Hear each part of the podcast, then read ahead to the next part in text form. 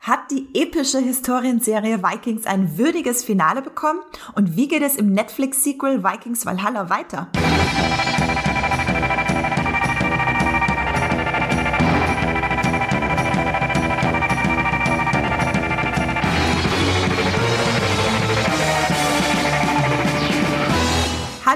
Herzlich willkommen zu einer neuen Folge Streamgestöber, eurem Moviepilot Podcast über die besten Filme und Serien, die es da draußen bei euren drei bis 200 äh, Streamingdiensten von Netflix über Amazon bis Kai, Joy und TV Now, wie sie alle heißen, zu streamen gibt. Und ein kleiner Hinweis für alle, die zum ersten Mal zuhören. Uns gibt's natürlich auch zu abonnieren bei Spotify, Apple Podcast, Podcast Addict etc. Und heute reden wir im, in der ersten Podcast-Aufnahme des Jahres über das Ende einer sehr großen Serie. Dafür habe ich unsere Fantasy-Expertin und meine äh, Schildmeid-Kollegin Esther Stroh eingeladen. Hallo Esther.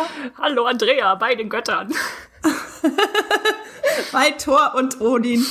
Okay, ähm, es, wird, es wird noch sehr viele nordische Witze geben heute wahrscheinlich.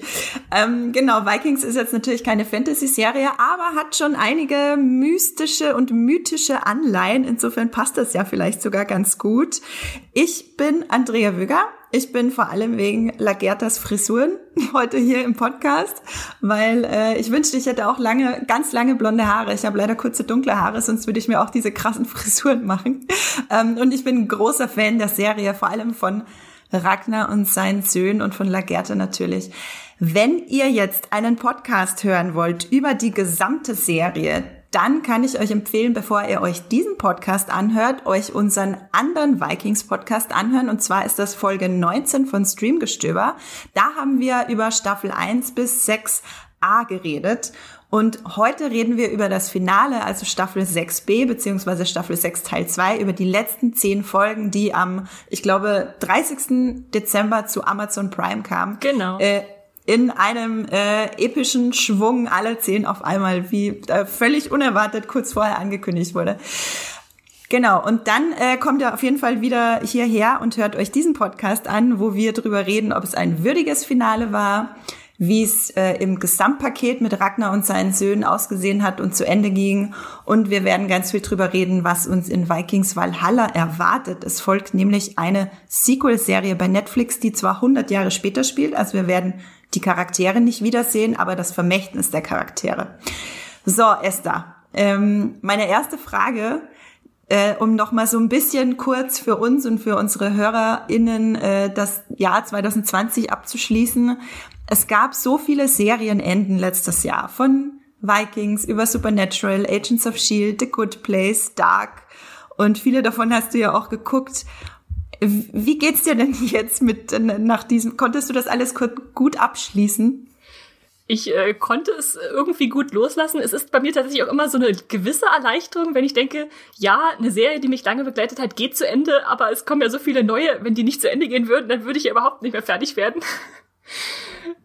Insofern äh, ist dann auch immer eine gewisse Erleichterung dabei und mit Vikings konnte ich jetzt tatsächlich auch ganz gut abschließen. Bei mir war jetzt so ein Punkt erreicht, wo ich gesagt habe, ja, es ist jetzt gut. Ging es dir anders? Wolltest, wolltest du noch länger dran festhalten? Ähm, also es gab definitiv Serien, an denen ich noch länger festhalten wollte. Zum Beispiel Agents of Shield war so eine, die hätte ich ewig gucken können und ich werde sie auch bis zum Tod verteidigen und verfechten.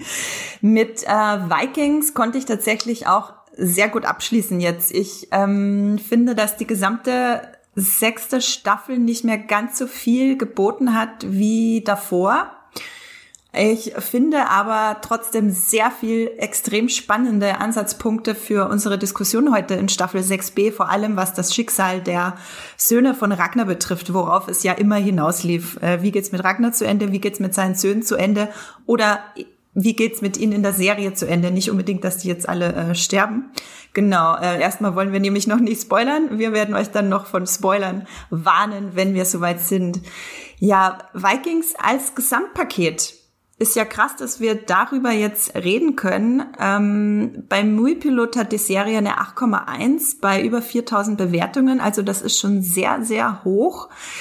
Ähm, Esther, wie würdest du denn jetzt im Nachhinein auf die sechs Staffeln Vikings blicken? Wie würdest du die zusammenfassen? Also von der Handlung her würde ich einfach sagen, wir sehen Wikinger, die leben, plündern, kämpfen und vor allem auch sterben. Aber mhm. der, der Reiz der Serie für mich im Nachhinein, wenn ich jetzt so auf die, die sechs Staffeln zurückblicke, ist dann tatsächlich so, dass es eine Erzählung von einer Kultur ist, die so in dieser Form noch nicht von der Serie aufbereitet wurde. Also die ist mir oder auch wahrscheinlich auch vielen Zuschauern fremd und man würde fast so gegen seinen Willen reingezogen in, in diese Fremdartigkeit. Man hat tolle Schauwerte, eine Historienbombast, äh, eine ist auch natürlich eine Historienerzählung, obwohl die Geschichte nicht immer ganz korrekt wiedergegeben ist. Aber so einen ernsthaften Einblick in so eine Wikingerkultur zu bekommen, das äh, war halt vorher mir noch nicht so gegeben. Also man hat sie klar in King Arthur, wo sie dann als Bösewichte auftreten, oder in äh, Drachenzähm leicht gemacht oder Wiki, äh, wo sie dann eher überzeichnet sind als lustige Cartoon- oder äh, Animationsfiguren. Aber so eine ernsthafte Auseinandersetzung damit äh, gab es vorher nicht und das ist auf jeden Fall, denke ich, Vikings sehr gut gelungen. Das finde ich ganz interessant, dass du Wiki gerade erwähnst, weil ich habe, während du das gesagt hast, nachgedacht und alles, was ich über Wikingerinnen wusste vor Vikings, war tatsächlich von Wiki und die starken Männer. und äh, ja, weiß ich nicht, ob man, naja, man kann äh, Vikings vielleicht auch Ragnar und die starken Männer und Frauen nennen. Äh, die Erweiterung hat äh, Vikings nämlich geboten, dass auch die Schildmeide ähm, ordentlich dargestellt wurden. Aber das stimmt. Äh, Vikings, äh, Wikingerinnen, meine ich, werden sehr, wurden bisher meistens cartoonhaft dargestellt mit diesen charakteristischen Wikingerhelmen, die sie ja, glaube ich, in Wahrheit gar nicht aufhatten, so wie man das in Vikings dann korrekterweise sieht. Ähm, ja, interessant. Also Michael Hurst, der Schöpfer der Serie und der auch ähm, gemeinsam mit Jeb Stewart Vikings Valhalla die Nachfolgeserie kreiert, was ich sehr cool finde, der meinte, dass es von Anfang an geplant war als Saga über Ragnar und seine Söhne. Findest du, dass er dem Credo gerecht wurde? Ja, ich denke schon. Also ich meine, Ragnar spüren wir ja selbst äh, wenn ich, ich darf, darf ich jetzt eigentlich spoilern? Ich weiß es nicht. Wir reden jetzt über Staffel 6. ähm, ja, wir können, äh, wir werden sowieso in wenigen Minuten voll in die, äh, voll in Staffel 6b reinstürzen. Insofern spreche ich jetzt eine riesige Spoilerwarnung aus alle, die das Finale noch nicht gesehen haben und nicht gespoilert werden sollen, die können sich jetzt getrost und einen anderen Vikings-Podcast äh, anhören und wenn sie es gesehen haben, wieder zurückkommen. Also Esther, schieße los. Also ich glaube auch keiner hört einen Vikings-Podcast zum Finale, wenn er nicht wissen will, was ja. da passiert ist. Also ja, wir wissen natürlich, dass äh, Ragnar mittendrin gestorben ist und sein Vermächtnis dann an die Söhne weitergegeben wurde und ich denke, das wurde tatsächlich gut transportiert, auch wenn die Söhne für mich bis zum Schluss immer noch ein bisschen ausbaufähig an manchen Ecken geblieben sind, selbst bis zum Finale hin. Ja, das äh, würde ich genauso unterstreichen. Ich habe, also als ich das Finale geguckt habe, ich habe ja Screener bekommen, das heißt, ich habe es vor allen anderen gefühlt geguckt und hatte sehr viel Redebedarf und keiner konnte mit mir drüber reden, weil ich niemanden spoilern wollte. ähm, und ich habe gemerkt, umso mehr ich mich dann auseinandergesetzt habe für mich alleine mit der Serie, ich habe dann halt extrem viel drüber gelesen und auch viel über die realen Begebenheiten gelesen und umso mehr ich mich informiert habe und gelesen habe und auseinandergesetzt habe, umso interessanter wurde für mich das Finale dann im Nachhinein. Als ich es geguckt habe, fand, empfand ich es als sehr äh, antiklimaktisch vor allem, was nicht unbedingt was Schlechtes sein muss, aber ich glaube, Esther, du hattest es beschrieben als es plätschert so ein bisschen dahin, ne? Ja, es plätschert so zu Ende und dann ist auf einmal das Ende da und das ist eben so ein bisschen, ich will nicht sagen egal, aber so, ich habe dann immer so, so eine geheime Vermutung, haben sie es jetzt so, so understated inszeniert, damit man sich leichter von Vikings trennen kann um zu sagen, es ist jetzt gut, äh, ihr müsst jetzt nicht traurig sein, dass es endet, weil es halt so äh, ja runtergeschraubt endet. Ich habe vorhin gerade noch ein Interview mit Michael Hurst gelesen, ähm, wo, er wo er meint, dass er ursprünglich geplant hatte, und jetzt begeben wir uns wirklich in hartes Spoiler-Territorium, ähm, dass Floki, der ja am Ende wieder auftaucht, sehr überraschend in Amerika, wo Uber mit Torvik gelandet ist, dass er ursprünglich überlegt hatte, ihn sterben zu lassen auch am Ende und sich dann dagegen entschieden hat, zu düster zu sein am Ende und etwas leichteres machen wollte. Und ich finde, das ist ihm tatsächlich gelungen mit diesem, äh, mit dieser grandiosen letzten Szene, die dann irgendwie schon fast hoffnungsvoll so aufs Meer hinausblickt. Auf den Sonnenuntergang oder was der Sonnenaufgang, ich weiß es gar nicht mehr. Ich weiß es auch nicht. Es war auf jeden Fall das, ein wunderbar glitzernder Ozean. Und darüber reden wir sicher später noch mehr. Dann lass uns doch jetzt gleich mal richtig einsteigen. Ähm, beziehungsweise eine Frage habe ich noch vorher. So zum Verständnis für unsere Hörerinnen und Hörer. Wie würdest du denn sagen, was sind denn so deine liebsten Staffeln beziehungsweise Teile von Vikings, damit wir dich so ein bisschen als Vikings-Guckerin einschätzen können? Ähm, ich würde mich da schon eher in den früheren Staffeln einsortieren. Also nicht so unbedingt die erste, wahrscheinlich die zweite und dritte, weil diese Raubzüge und Plünderungen und dieses Aufeinanderprallen von Kulturen mich immer sehr interessiert hat. Also wenn die Wikinger auf die Christen treffen, wenn die sich gegenseitig mit ihren Religionen beeinflussen. Äh, natürlich auch die, die Ränkeschmiede so ein bisschen, wer jetzt auf dem Thron landet aber eher so tatsächlich, wenn sie ausziehen und das machen, was man so gemeinsam im Kopf als Wikinger äh, im Kopf hat, äh, dass sie irgendwo landen und dann gucken, wie die Leute reagieren, die dass da so ein paar große, starke Männer oder auch Frauen ankommen.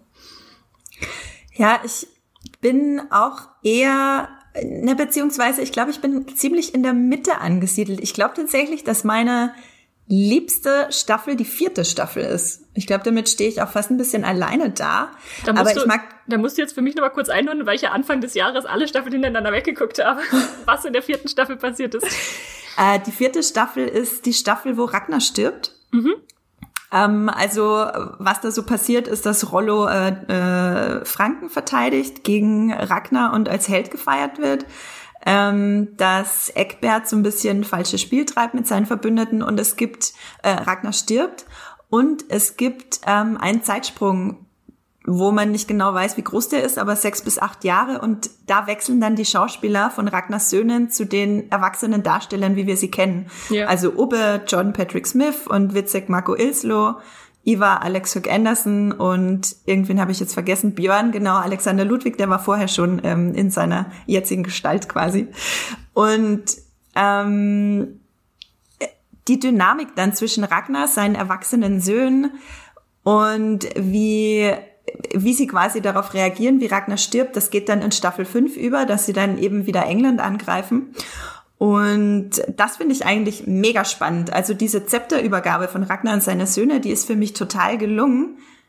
Dann finde ich, ging es nach und nach immer ein bisschen weiter bergab, weil sie nicht immer die besten Storylines für die Söhne hatten.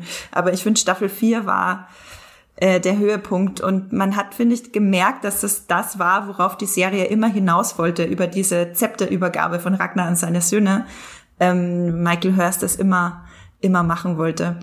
Genau. Ähm, uns interessiert natürlich auch total, was ihr da draußen über Vikings denkt. Ihr könnt uns das super gerne schreiben an podcast@moviepilot.de. Wir lesen uns alle E-Mails durch und wir antworten auch auf alle E-Mails, manchmal mit ein bisschen Verzögerung, äh, weil wir nicht immer ganz so schnell sind, beziehungsweise ich nicht immer ganz so schnell bin. Ähm, aber sagt uns auch gerne, was euer liebster Teil von Vikings ist jetzt, wo ihr ja auf alle vollendeten sechs Staffeln zurückblicken könnt. Ähm, Esther, wir haben jetzt schon ein bisschen drüber geredet, wie wir Staffel 6b, also das große Finale fanden. Kannst du noch mal so ein bisschen einordnen? ähm, also so mit einem mit einem Kritikerinnenblick, wie du wie du das Finale fandst? Ja, also ich hatte ja schon ein bisschen das mit dem Plätschern angedeutet. Also der große Knall ist es nicht, den ich da am Ende empfinde. Ich mochte vieles, habe mich aber auch über einiges ziemlich geärgert, muss ich zugeben. Und deshalb finde ich, es war nur im bedingten Sinne ein gelungener Abschluss. Also ähm, ich hatte häufig das Gefühl, dass sie so ein bisschen Best-of nochmal unterbringen wollten. Also wir hatten Flashbacks, wir hatten nochmal die Erwähnung des Blutadlers, wir sind auch nochmal nach England gegangen. Und das ist zwar zwar irgendwie schön, weil das nochmal so einen Bogen geschlagen hat zu allen vorangegangenen Staffeln, dass man sich nochmal erinnern konnte, ach ja, das war ja und hier und da. Aber dadurch blieb es für mich dann tatsächlich auch ein bisschen oberflächlich teilweise, dass ich dachte, okay, wir haben es jetzt abgehakt, abgehandelt, können zum nächsten Punkt übergehen und dann die Serie beenden. Ja, wie ging es dir damit, dass wir über weite Teile des äh, Finales keinen Originaldarsteller der Serie mehr hatten? Der kam ja quasi mit äh, erst mit Floki am Ende wieder zurück. Ähm, ich fand es zumindest also nachvollziehbar im Sinne von, wenn es wirklich eine Serie über Ragnar und seine Söhne sein soll, dann sollte es jetzt auch mit den Söhnen enden. Insofern sind die ja schon zu Hauptdarstellern aufgestiegen. Andererseits ist mir schon sehr aufgefallen, dass wenn die Söhne jetzt gerade nicht irgendwie groß was zu tun hatten, dass dann viele Figuren ja, mir relativ egal waren, äh, weil ich das Gefühl hatte, okay, die Serie geht jetzt zu Ende, will ich jetzt wirklich nochmal versuchen, mich emotional in so eine Königin Ingrid zu äh, investieren, die, die mir nicht sehr sympathisch ist. Nur einfach, weil äh, Ingrid wurde natürlich auch schon in der Vorstaffel eingeführt, aber ich habe mich dann auch erinnert, dass die Serie mir auch am Anfang ja immer abverlangt hat, dass ich mich erstmal für Figuren äh, begeistere oder zumindest interessiere, die nicht von Anfang an sympathisch waren. Und es war halt ein langer Prozess und das jetzt in der letzten Hälfte der sechsten Staffel nochmal zu vollziehen, ist mir dann tatsächlich manchmal schwer gefallen. Ja, das geht mir auch so. Gerade der Punkt Ingrid ist ein, ein Wunderpunkt. ähm, da finde ich, hat die Serie auch vieles nicht oder ja, einiges falsch gemacht im Finale. Ähm, wie fandest du denn den Umgang oder vielleicht einmal noch kurz zur Orientierung, äh, wo wir uns jetzt befinden. Äh, vielleicht gibt es ja auch ein paar Hörerinnen, die Vikings nicht gucken und es trotzdem interessant finden, ob diese große Serie einen guten Abschluss bekommen hat. Also wir befinden uns jetzt quasi viele Jahre nach Ragnars Tod und seine vier noch lebenden Söhne, Björn, Ivar, Witzek und Uber, ähm, sind quasi in alle Windrichtungen verstreut. Esther, willst du vielleicht einmal kurz die die zwei, drei wichtigsten Handlungsstränge erklären vom Finale. Ja, ich versuche es mal zusammenzufassen. Also Staffel 6a hatte uns ja nach der großen Schlacht zurückgelassen zwischen auf der einen Seite ähm, der König Harald von Norwegen, der gewählt worden, worden war, ganz äh, entgegen aller Erwartungen und nicht Björn selbst. Und die waren ins Feld gezogen gegen den Angreifer der Russ, äh, Oleg, der unterstützt worden war von ähm, Ivar und, oder Ivar heißt er wahrscheinlich im Deutschen, und äh, Witzak.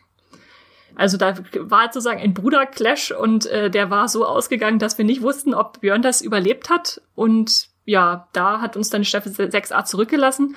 Und im Prinzip wird jetzt für Staffel 6b da diverses zu Ende geführt. Also die Wikinger können die, die Russ zurückschlagen. Äh, Oleg wird abgesetzt. Äh, die bleiben in ihren eigenen Gefilden und äh, Ivar und Witzak kehren zurück äh, nach Skandinavien. Ähm, um dann festzustellen, äh, ja, was machen wir eigentlich hier? Wir haben nichts zu tun. Lass uns doch nach England gehen. Also Ivar geht dann nach, nach England mit äh, König Harald.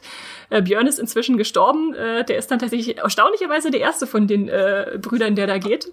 Ja, da können wir auch gleich noch ausführlich drüber reden. Genau. Und ähm, dann haben wir noch äh, weit entfernt in Island äh, Ubbe, der da angekommen ist und eine Weile rumsitzt und sich dann entscheidet, dass er da auch weiter segeln will und dann aufbricht und erst in Grönland und dann tatsächlich auch in Amerika ankommt, äh, die neue Welt zu entdecken.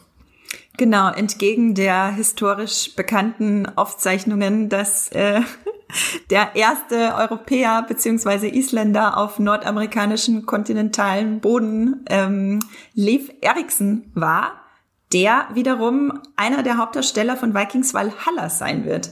Genau, die Serie hat sich gedacht, na ja, es sind sicher auch Sachen passiert, die einfach nicht überliefert wurden und ja. hat Uwe, Uwe schon mal äh, ein halbes Jahrhundert vorher zu äh, äh, nach Nordamerika geschickt, was ich aber eigentlich ganz cool und durchaus ein, wahrscheinlich sogar den spannendsten Handlungsstrang fand. Da bin ich schon sehr gespannt, wenn wir da nochmal drüber reden. Dann Genau, es gab den großen Bruder-Clash äh, Björn gegen Ivar ich will immer sagen Björn gegen Ivar und Witzek, aber in Wahrheit ist es einfach nur Björn gegen Ivar, weil ja. Witzek Machen wir halt, uns nichts vor. machen wir uns nichts vor. Witzek macht Sachen nicht, weil er sie machen will, sondern einfach nur, weil er zu faul ist, sich eine andere Option zu suchen. ähm, genau, und da spiegelt sich natürlich wieder so ein bisschen der Bruderkonflikt, den wir schon aus Staffel 1 kennen, von Ragnar und Rollo wieder, was ich eigentlich ganz cool fand, dass das so ein Motiv ist, das sich immer wiederholt. Ähm, vielleicht fangen wir gleich mal an, jetzt Deep Dive in Björns Schicksal. Und da haben wir eine Sprachnachricht von der lieben Jenny Ulrich. Die hat mit uns, ähm, wenn ihr den anderen Vikings Podcast gehört habt, kennt ihr sie, den anderen Vikings Podcast aufgenommen. Und die Sprachnachricht spielen wir jetzt äh, erstmal vor. Sie hat nämlich ein paar negative Anmerkungen, wie Björns Tod ja umgesetzt wurde. Genau, dann sage ich Go Jenny Go. Schön, dass wir hier als Trio und kurz wieder vereint sind. Ja, hallo Jenny hier. Äh, mich beschäftigt am Vikings-Final besonders der Tod von Björn, der aus meiner Sicht sehr enttäuschend umgesetzt wurde. Denn alles, was Björn in Staffel 6b tut, ist ja, dass er sich nochmal aufs Pferd schwingt und dann sich von Pfeilen durchbohren lässt. Und dann wird plötzlich behauptet, er sei der größte Wikinger ever, was aber jeder Grundlage entbehrt, zumal Björn wahrscheinlich sowieso seinen Verletzungen aus der vorigen Schlacht noch erlegen wäre. Äh, und da ging es wohl nur darum, die Prophezeiung des Sehers zu bestätigen, wonach Björn ja größer als Ragnar werden soll. Und für mein Empfinden wollten die Autoren da einfach nochmal einen großen, pathetischen Moment für Björn erschaffen. Aber wenn man da länger als eine Sekunde drüber nachdenkt, äh, ist das irgendwie nur lazy writing für mich. Oder was denkt ihr darüber? Also ich denke, Jenny hat da schon sehr gut viele meiner Gedanken abgebildet, die mir auch beim Schauen durch den Kopf gingen. Ich dachte auch einerseits, also ich muss als erstes sagen, ich bin tatsächlich froh, dass sie jetzt Björn nicht so auferstehen lassen haben, weil viel zu viele Serien haben diese Cliffhanger-Option, oh, da wurde jemand tödlich verwündet und in der nächsten Episode ist dann, ach, war alles gar nicht so schlimm. Insofern ist es schon der realistische Ansatz, den Vikings da wählt, Björn tatsächlich sterben zu lassen und sich vielleicht zu einem letzten Kraftakt nochmal aufzuraffen. Aber dass es eindeutig geschieht, um die eigenen Prophezeiungen der Serie wahrzumachen, weil er jetzt in fünf Minuten mal kurz bevor er stirbt, alle Stämme der, der Wikinger vereint gegen die Russ, äh, ja, das war schon etwas konstruiert auch für mich. Ging es dir da anders, Andrea? Ja, tatsächlich. Äh, Björns Ach. Tod war einer meiner absoluten Highlights. Eins meiner absoluten Highlights im, im Finale. Ich sehe das tatsächlich ganz anders, beziehungsweise ich kann absolut nachvollziehen, was Jenny gesagt hat und was du meinst. Und meine Herangehensweise an die, an die Kritik daran, die ich, wie gesagt, nachvollziehen kann, wäre, dass ähm, sie schon vorher sehr viele Fehler mit Björn und mit Ivar gemacht haben, weil ähm, wenn man so ein bisschen Interviews mit Michael Hurst von Michael Hurst liest, dann weiß man, dass er selber weiß, dass äh, Björn Eisenseite und Ivar der Knochenlose durchaus historisch gesehen um einiges bekannter sind heutzutage als Ragnar, also damals wahrscheinlich um einiges größer waren. Und das hat die Serie bis zuletzt nicht transportiert, obwohl sogar der Seher es in der Serie schon gesagt hat. Ähm, deswegen kann ich das total verstehen und finde ich auch, dass die Serie da schon vorher viel mehr Arbeit hätte leisten müssen, sowohl bei Ivar als auch bei Björn. Bin mit beiden nicht zufrieden. Ich fand aber bei beiden die Tode großartig umgesetzt tatsächlich. Ich liebe diesen Pathos und das, äh, äh, du wirst ja wissen, was ich meine, Esther, dass Björn seinen Boromir-Moment bekommen hat. Ja! und da einfach von, keine Ahnung, gefühlt 50 Pfeilen durchbohrt wurde, um dann äh, immer noch das Schwert hochzuhalten. Oh. Und dann rennen auf einmal die ganzen Gegner weg, da haben sie Angst vor ihm. ja, ähm, es war vielleicht ein bisschen awkward, als äh, Iva dann meinte, oh Gott, er kann, mein Bruder kann, mein Halbbruder kann tatsächlich nicht getötet werden. Äh, das war ein bisschen so, naja, er ist ja offensichtlich halbtot, also er fällt ja eh gleich vom Pferd. Und ich fand es aber auch ganz interessant in der Szene, wie mitgenommen Witzek war davon mhm. dass äh, Björn stirbt und generell äh, diesen Pathos von Björns Tod, den mochte ich einfach. Ich finde, die Serie war immer schon extrem pathetisch, was Tode betrifft ähm, und hat danach nie wieder davon geredet, außer bei Ragnar und Lagerta. äh, und jetzt auch bei Björn. Also die Serie hat ihn im Nachhinein dann auch jemanden behandelt, der genauso groß war wie Ragnar und Lagerta und es wird noch ganz, ganz viel von ihm danach äh, gesprochen. Ich, ich finde es ja rückblickend ein bisschen gemein, wie Vikings mit unseren Gefühlen gespielt hat, weil am Ende von Staffel 6a haben wir uns gefragt, oh Gott, wird, wird Björn überleben? Was ist, was passiert? Dann hatten wir den Trailer wo wir ihn sahen auf dem Pferd und anscheinend wieder gesund und alles und dachten, okay, Björn überlebt. Und dann kommt die erste Folge von Staffel 6b und sagt, tschüss, Björn. ähm, ja, da war ich schon fast drauf eingestellt, weil sowohl Michael Hurst als auch Alexander Ludwig sehr viel drüber geredet haben oder so drüber geredet haben, als wäre klar, dass er bald stirbt. Aber trotzdem, der Trailer war in mehreren Belangen äh, ein bisschen fies und irreführend ich fand es dann tatsächlich auch spannend, wie nach seinem Tod auch dieser Pathos des Björn noch ein bisschen aufrechterhalten wurde mit dem Grab, was ihm da errichtet wurde. Oh ja. Also einerseits, ich möchte bitte auf diesen Hügel steigen und über die norwegische Landschaft schauen. Oh mein Gott. Aber auch einfach diese, diese seltsame Inszenierung von, war das wirklich seine Leiche, die da irgendwie auf diesem Holzpferd aufgesetzt wurde, um ihn besuchen zu können? Also das war irgendwie so gleichzeitig gruselig und irgendwie, irgendwie ehrfurchtgebietend. Ja, tatsächlich, ich habe mich mal kurz gefragt, ob sie einfach Björns samt Pferd einbalsamiert und da äh, und ausgestopft und aufgestellt haben. Also das Pferd, das, das Pferd war auf jeden Fall aus Holz, so ein trojanisches Pferd, aber den Körper haben sie halt nie genau genug gezeigt, um sagen zu können, ob das die einbalsamierte Leiche war. Aber ich vermute es mal, weil was sollte das sonst sein? Ja, ich kann mir vorstellen, dass sie das auch einfach bewusst nicht gezeigt haben, damit man sich irgendwie Gedanken drüber macht, ist er das, ist er das nicht? Oder sie haben es bewusst nicht gezeigt, weil sie einfach nicht so viele Szenen drehen konnten, immer wieder mit Björn da Er wollte nicht so oft die Leiche spielen. genau, äh, beziehungsweise da wäre dann sicher auch viel, viel Make-up und so notwendig gewesen. Aber das fand ich auf jeden Fall auch krass mit diesem äh, Hügel, Grab, Hügel, Grabhügel, hm. ähm, das Björn da bekommen hat und auch einzigartig in Vikings, weil so ein großes Grabmal eigentlich niemand sonst bekommen hat, oder? Nee, eigentlich nicht. Ich weiß nicht mal, was mit Ragnars Leiche passiert ist, nachdem er in die Schlangengrube geworfen wurde. Genau, weil normalerweise werden die doch immer aufs Meer rausgeschickt und dann mit verbrannt. einem Pfeil Stimmt. verbrannt. Bei Lagerta zumindest war das so. Hm. Ähm, genau, Ragnars Leiche in der Schlangengrube, siehst du, ich weiß auch nicht, was damit passiert ist. Es kann sein, dass der einfach nie wirklich begraben wurde, weil, oder was heißt begraben? Also die Wikinger begraben ja nicht, sondern bestattet. Ja, bestattet wurde, ja, genau. Zeremoniell. Hm. Okay, Sagt, das heißt. Äh, schreibt uns, wenn ihr es wisst, äh, wir können uns nicht erinnern.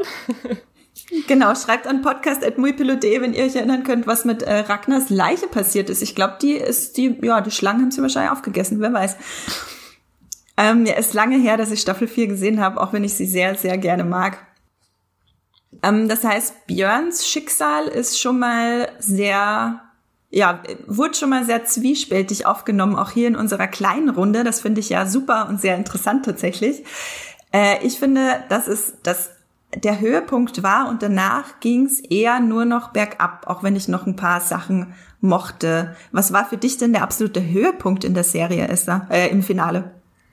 Das ist eine gute Frage. Ähm, ein Moment, der mich auf jeden Fall sehr beeindruckt hat, war in der finalen Schlacht in, in Wessex, wo äh, kurz bevor Ivar stirbt, da hat er so einen so einen Kampfmoment, wo er so pantomimisch sein Schwert schwingt und eigentlich andere Kämpfer diese Bewegung ausführen. Das hat mich wahnsinnig fasziniert. Erinnerst du dich an die, an die Szene? Ja, die fand ich ganz toll. Das hat für mich so diese Mystik von Vikings, die trotzdem in der Realität verankert ist, irgendwie nochmal so auf den Punkt gebracht in so einem, in so einem Bild, was so typisch ist für, für Vikings mit diesen Schlachten und Blutspritzern und äh, Emotionalität, die da mitschwang. Ja. ja, ich finde, das hat sehr gut zusammengepasst mit generell seinem, sein, seinem Story-Arc in der letzten Staffel, dass er sich quasi wieder auf seine Stärken besinnt hat, dass äh, so ein bisschen der Puppet Master zu sein, also der Marionettenspieler von mhm, den mhm. anderen. Ähm, und so wirkte das auch. Also er gibt die Befehle und die anderen führen sie aus und es wird halt umwerfend dargestellt, indem er quasi hinter den Kämpfern steht und dieselbe Bewegung macht.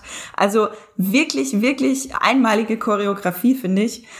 Ähm, Gerade bei den Schlachten war Vikings ja sowieso immer, ähm, hatte Vikings eh immer die Nase vorne. Also ich finde die Schlachten in Vikings auch besser als beispielsweise die Schlachten von Game of Thrones. Ähm, was finde ich so noch das einzig Vergleichbare ist? Oder kennst du noch irgendwas, wo so richtig epische Serienschlachten gefilmt wurden, Esther? Puh, gute Frage. Würde mir jetzt spontan nichts einfallen. Wir hatten ja letztens in Barbaren darüber geredet, dass die gleichen Stuntmänner da waren, deshalb sah das dann ein bisschen ähnlich aus wie in, mhm. äh, in der Vikings-Serie, aber nichts, was mich sofort anspringt, außer Game of Thrones, ja. Ja, und du hast ja jetzt schon von, von, von Iva beziehungsweise Iva geredet. Äh, ich würde einmal die Ragnars Söhne alle gerne durchgehen, weil sie doch mhm. das, das, das Wichtigste sind im Finale. Wir hatten jetzt Björn. Mm, der ist ja relativ schnell weg. Und ihm gegenüber stand Ivar gemeinsam mit Witzek. Aber lass uns doch erstmal über Ivar reden. Wie fandest du denn sein, er hatte ja so ein bisschen Redemption Arc bekommen von dem richtig krassen Monster, das seine Frau und sein Neugeborenes umbringt, hm. äh, also kaltblütig ermordet in seinem Wahnsinn, beziehungsweise in seinem Wahnsinn war mit seinen wahnsinnigen Minderwertigkeitskomplexen. ähm, und jetzt wurde er so ein bisschen zu einer Vaterfigur und wie, ja, wie fandest du das denn?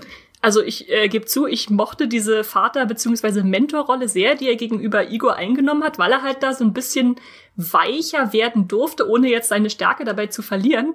Äh, mein einziges Problem ist, glaube ich, dass ich äh, Igor, also diesen Russjungen, äh, nie so richtig äh, ins Herz geschlossen habe. Der hat mich immer an den, wie hießen der aus Game of Thrones, der, der an der Brust seiner Mutter gehangen hat, äh, obwohl er an den hat er mich immer erinnert. Ja, ich weiß total, ich weiß exakt, wen du meinst. Äh, aber trotzdem war das einfach für, für mich wichtig, dass äh, ihn mal in einer anderen Rolle zu sehen. Und äh, Iva zeugt ja dann auch mit der Katja, die aussieht wie Freya, noch ein Kind, äh, lässt es dann zwar zurück und sagt, okay, ich habe mein, mein Soll getan, habe jetzt einen Nachkommen, äh, der wird schon irgendwie durchkommen, ich kann jetzt gehen. Aber das war dann halt noch eine, eine weitere Wandlung von seinem Aufstieg zu Macht, Aufstieg auf den Thron. Er will ein Gott sein und dann ist er gefallen und kann jetzt noch mal ja eine, eine menschliche Wandlung durchmachen. Und da schloss ich dann für mich dann auch gleichzeitig an diese Vater-Sohn-Geschichte auch nochmal die Bromance an, die er mit Witzak hatte.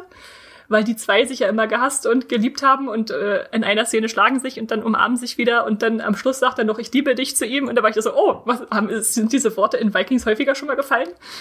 Ähm, insofern, ja, war das dann einfach schön, dann nochmal ihn als ähm, Spielball oder als, als äh, Board für andere Figuren auch zu haben, um einfach ihn mal zu zeigen als äh, jemanden, der auch mit anderen interagiert, selbst wenn er meistens sehr egoistisch auftritt. Genau, also ich fand sein, seine Story auch ziemlich gelungen im Finale, weil er lange Zeit über sehr einseitig war, finde ich. Also die ganze fünfte Staffel hinweg, als er sich eingebildet hat, eingeredet hat, ein Gott zu sein und da sein Narzissmus gefrönt hat, ohne Ende. Ähm, und dann, also er wird wieder sehr vermenschlicht in Staffel 6, was ich immer so ein bisschen schwierig finde, wenn so, ja, ich meine, letztlich hat er schon sehr psychopathisch äh, agiert und war ist ein Serienmörder.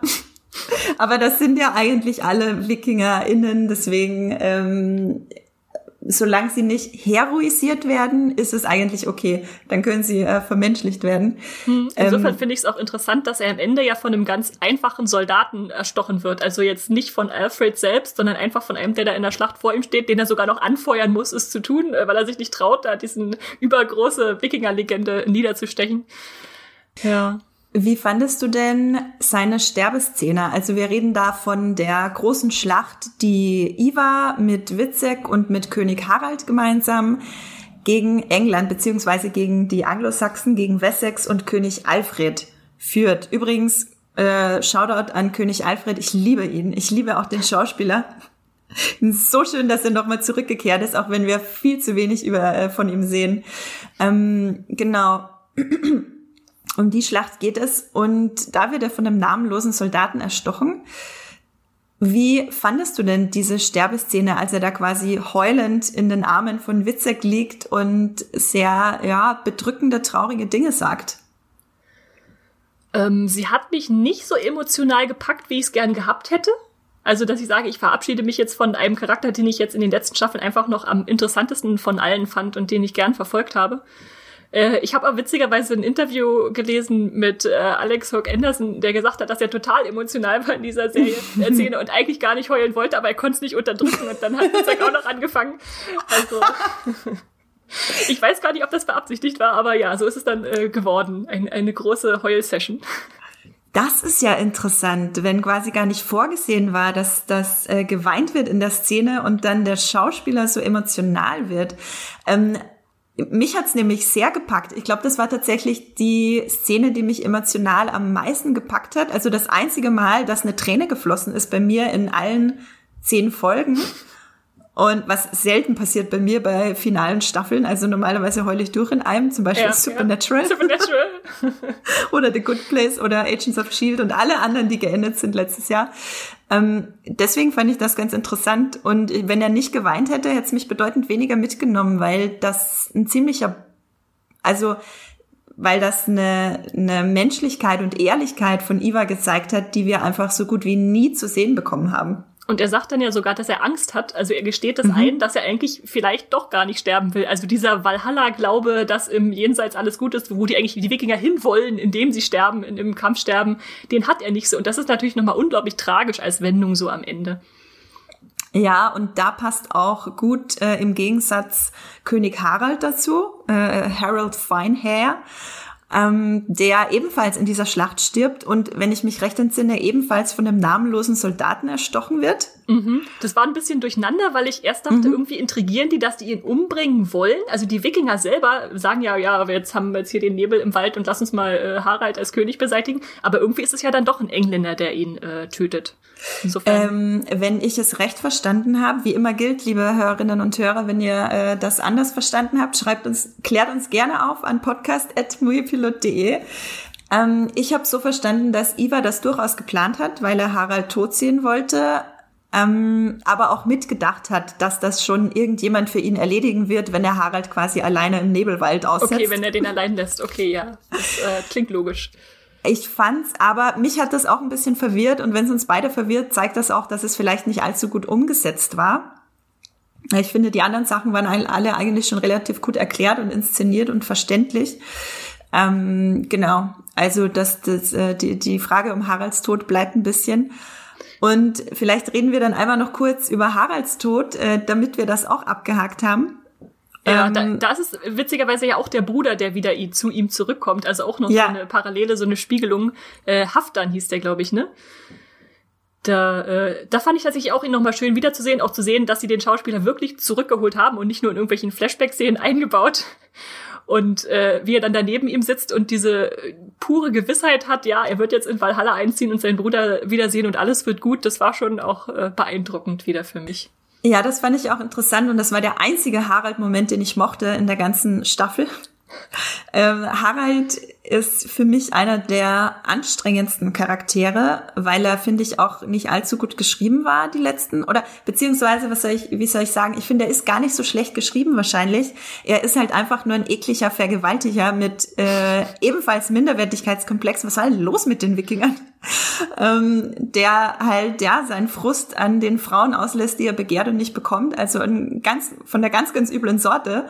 Ähm, und ihm wurde halt sehr viel Zeit eingeräumt im Finale. Und ich finde, das war ein bisschen fehl am Platz, weil es interessantere Geschichten gab. Ähm, aber ich fand es sehr emotional und gut gelungen, dass er quasi sein, dass ihm sein Bruder, den er ja selber getötet hat, erscheint mhm. und er glücklich äh, in Valhalla einziehen kann, weil er weiß, er ist wieder mit seinem Bruder vereint. Ähm, deswegen war der Tod das Einzige, was ich gut fand daran. Insofern hat er eigentlich ein be besseres Ende verdient, als äh, seine Charakter es eigentlich äh, hätte einfordern dürfen. Ja, vor allem, weil man am Anfang der Staffel, weil am Anfang der Staffel es diesen einen ganz, ganz tollen Moment zwischen Gunhild und Ingrid gibt, als Björn noch lebt, wo Gunhild Ingrid, äh, quasi die Zweitehefrau ihres Mannes, ähm, gibt es da einen Namen dafür? Muss ich mal, muss ich mal gucken, ähm, in den Arm nimmt und zu ihr sagt, äh, wir schlitzen Harald die Kehle durch, äh, weil er dich vergewaltigt hat, sobald, äh, sobald wir können. Und das passiert aber nie. Hm. Und das hat mich so aufgeregt, dass quasi äh, Ingrid ihre Rache nicht üben kann. Ähm, das war für mich und stattdessen Harald so ein schönen... Und noch heiratet ihn auch noch heiratet und Harald dann auch noch so einen schönen Tod am Ende bekommt. Das hat mich wahnsinnig aufgeregt. Ähm, ja, äh, ist wie es ist, wir können es leider nicht mehr ändern. Das waren also Björn, Iva und auch Harald. Wie fandest du denn jetzt Witzak, der ja an der Seite von Iva war, als Iva gestorben ist und dann sehr abrupt zu den Christen überläuft, mhm. unter Anführungszeichen. Wie, wie fandest du denn seinen Arc und das Ende gelöst? Also ich finde, äh, Fitzek ist von den ganzen von Ragnars Söhnen eigentlich die ungenutzteste Figur, die so rumgelaufen ist. Er wurde immer nur so als äh, Stichwortgeber oder Spielball benutzt, um andere Figuren zu fördern, hatte ich das Gefühl. Also, dass er Iva unterstützt, äh, dass er sich doch mal auf Björns Seite stellt, dass er eigentlich seinen Lieblingsbruder Ubbe vermisst und den äh, hat ziehen lassen äh, gegen sein besseres Wissen. Und im Prinzip zieht sich das tatsächlich leider auch bis zum äh, Finale durch wo man dann ihn jetzt nochmal sieht in Wessex, wo er zum Christen getauft wird und dann auch noch auf den Namen Athelstan getauft wird, was einfach nochmal ein, ein Callback-Moment ist für eigentlich für Alfred, um zu sagen, übrigens erinnert ihr euch noch, äh, Alfreds Vater war doch der Mönch Athelstan, der beste Freund von Ragnar, diese tolle Figur. Und äh, das fand ich dann wirklich schade, dass äh, Fitzek da einfach reingedrängt wurde und ich jetzt auch im Nachhinein nicht weiß, wird er tatsächlich Christ bleiben? Ist er wie Obe und sagt nach ein paar Jahren, äh, ist nichts für mich, ich gehe woanders hin? Also nimmt er das wirklich ernst und das ist dann einfach schade für mich, dann jetzt ihn nochmal in neue Richtung zu stoßen, wo man nicht weiß, was er damit anfangen wird. Ja, das stimmt tatsächlich. Er hatte nie eine eigene Agenda, deswegen ist es sehr unklar, wo es mit ihm jetzt hingeht in Zukunft. Ähm, fand ich also ich fand sein Ende auch nicht so gut gelungen. Äh, generell finde ich, dass er so wahnsinnig ungenutzt war. Und jetzt, wo du gerade beschrieben hast, wie er geschrieben wurde, fällt mir auf, dass er so geschrieben wird, wie Frauenfiguren oft geschrieben werden. Nämlich äh, Frauenfiguren in Hauptrollen auch oft geschrieben werden, dass sie halt nur für andere männliche Hauptrollen da sind und die vorantreiben. Ähm, was bei Vikings ja eigentlich nicht so ist. Vikings hat doch ganz viel oder einige sehr toll geschriebene Frauenfiguren ja, Witzek tut mir auch ein bisschen leid. Er ist halt der ewige Sidekick. Obwohl er, ich finde, schauspielerisch finde ich ihn ganz toll. Also seine ganzen ja. Drogeneskapaden habe ich ihm immer abgenommen. Und prinzipiell finde ich es interessant, dass er als Spielball dann einfach am Ende zum Spielball der Christen wird. Da hätte ich tatsächlich, würde ich tatsächlich gern mehr drüber sehen. Wie geht's hm. dir? Ich, äh, meine Vermutung ist ja jetzt, äh, vielleicht kriegen wir irgendwelche Nachfahren von ihm ja noch in einem englischen Ambiente zu sehen in Vikings Valhalla. Es ist aber wirklich nur Spekulation, man weiß da nichts drüber, aber ich fände es äh, schön, so dass sein Erbe dann doch irgendwie noch erhalten bleibt als etwas, was er erreicht hat, vielleicht. Ja, ich kenne mich leider mit den Warnbegebenheiten nicht so gut aus, aber ich kann mir durchaus vorstellen, dass Witzak ähm, eine sehr wichtige Position vielleicht auch noch einnimmt in dem äh, englischen Königreich und wir tatsächlich Nachfahren von ihm sehen werden, weil in Vikings Valhalla wird es ja ganz noch mehr als jetzt um den Konflikt zwischen den Wikingern, vor allem den Dänen, den dänischen WikingerInnen und äh, England gehen. Äh, Finde ich tatsächlich sehr, sehr äh, gute Vermutung. Lass uns das einfach mal so festhalten. Festhalten und hoffen. Genau, und dann kommen wir zu meinem persönlichen Lieblingssohn äh, von Ragnar. Ich glaube, viele sehen das anders. Äh, wie siehst du das, Esther? Äh, Ubbe? Ist Ubbe auch dein Lieblingssohn Ragnars? Nee, also ich, äh, witzigerweise, ich, ich war immer auf Björns Seite, habe aber eigentlich Iva interessanter gefunden. Insofern ist Obe da immer so ein bisschen runtergefallen. Ich fand ihn irgendwie nett und einigermaßen interessant als Figur, hat für mich aber nicht so die, die Höhen erreicht, die andere in ihren Charakterwandlungen oder, oder Entwicklungen mitgemacht haben. Aber wieso magst du ihn so gerne? Äh, ich muss dazu sagen, er wurde auch erst jetzt in den letzten zehn Folgen zu meinem Lieblingssohn Ragnars. Vorher war ich, äh, mochte ich auf jeden Fall Björn am meisten, aber der ist halt langsam so ein bisschen verblasst im Laufe des Finales und dann habe ich mich an Uber ge gehängt quasi. Ich finde einfach, dass seine Storyline für mich persönlich die spannendste war im ganzen Finale, weil es den Geist von der Anfangszeit von Vikings so gut eingefangen hat in der ersten Staffel, wo diesen Entdeckergeist meinst du, oder? Genau, genau diesen diesen Entdeckergeist, äh, dass es Ragnar einfach raus aufs Meer zieht, dass er neue Sachen entdecken will. Ubbe ist der einzige, äh, der das von Ragnar wirklich Intus hat quasi. Also ich finde, Ubbe ist, also jeder von den vier Söhnen hat was von Ragnar. Also hat so einzelne Aspekte von Ragnar. Ich finde, Björn hat so dieses, dieses, dieses Ehrenwerte, der ehrenwerte Krieger und Anführer, was ja auch so ein bisschen in Ragnar steckt. Ubbe ist so ein bisschen der rastlose Entdecker. Witzek ist so ein sprunghafter Chaot, was ja auch ganz viel in Ragnar drin gesteckt hat. Und mhm. Iva ist halt so ein, so ein Eroberer und auch so ein bisschen so ein selbstüberschätzender Logiker. Das, also alles mhm, Sachen, mhm. die quasi Ragnar hatte, wurden aufgeteilt auf die Söhne. Deswegen blieben die Söhne teilweise ein bisschen, also waren weniger ambivalent und komplex deswegen, finde ich. Habe ich nie drüber nachgedacht, aber es ist super spannend, dass eigentlich sie alle eine Facette von Ragnar äh, darstellen. Das ist äh, mega spannend, was du gerade hier erzählst. ja, das, als ich, als ich meine Review, also meine, meine spoilerfreie Kritik geschrieben habe zu Vikings, ist mir das aufgefallen, als ich so über die Persönlichkeiten und Storylines im Finale nachgedacht habe.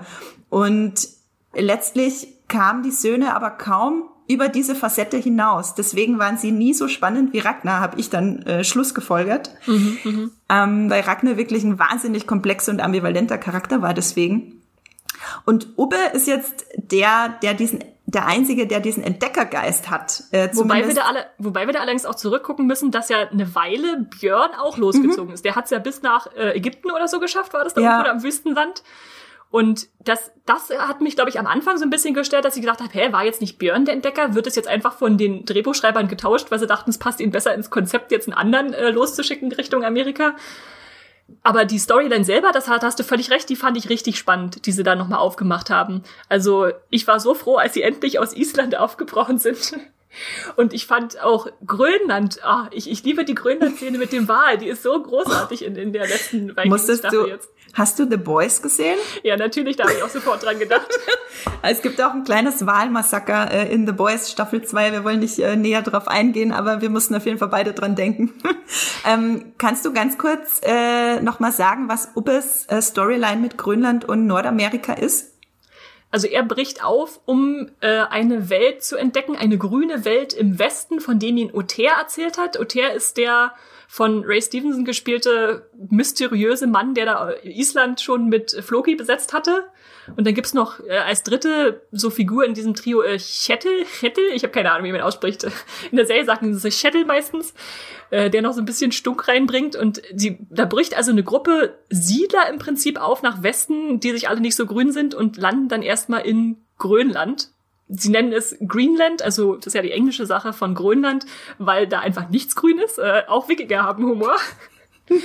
äh, und ähm, ja, da sind sie dann eine Weile, ist karges Land, gibt's nichts, dann wird ein Wal angespült, ähm, der sie zu retten scheint, so als Nahrungsquelle, aber dann kommt wieder dieses typische, was ich super fand, runtergebrochen, äh, basale Wikinger-Denken zum Vorschein, das ist mein Stück Land, hier ist das bei mir angespült worden, also gehört der Wal erstmal mir. Muss ich das teilen? Kann ich selber entscheiden? Ich bin der König meines Landes. Äh, wo dann die Konflikte nochmal aufbrachen und wo dann tatsächlich der Chettel, also der den Wal da auf seinem Land hatte, einfach zurückgelassen wurde und gesagt hat, okay, wir segeln in der Hoffnung, dass da noch ein grüneres Land kommt, weiter nach Westen und dann entdecken sie tatsächlich Amerika, also Uppe und Oter und Torvi und wer da noch alles dabei ist.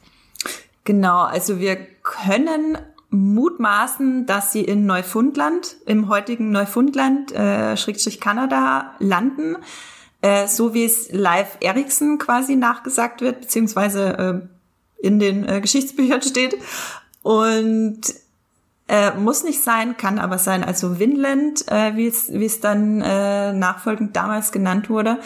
Und eine Sache, die ich extrem krass fand, war der Tod von von e-, Esa, Asa, also der Tochter von der letzten Tochter von Björn, also dem letzten Kind von Björn, ähm, Tochter auch von Torvi und sie Kind äh, Stieftochter von ähm, Ubbe, die über Bord gespült wird, als sie am Weg nach Nordamerika sind, beziehungsweise eigentlich auf der Flucht vor den bösen Geistern in, Grö in Grönland. Ja, da haben wir ja den Sturm und dann nochmal diese Vision von der Midgard-Schlange, die da auftaucht, äh, die ich als Bild auch sehr stark finde, weil ja, wir kennen ja die Geschichte der ähm, Leute, äh, Wikinger, die mit Schlangen nicht so gut klarkommen, ne? Da haben Ragnars Nachfahren einfach auch kein Glück. Nee, also Sigurd Snake in the Eye, also Sigurd Schlange im Auge, hat wirklich äh, nicht lange überlebt in der Serie.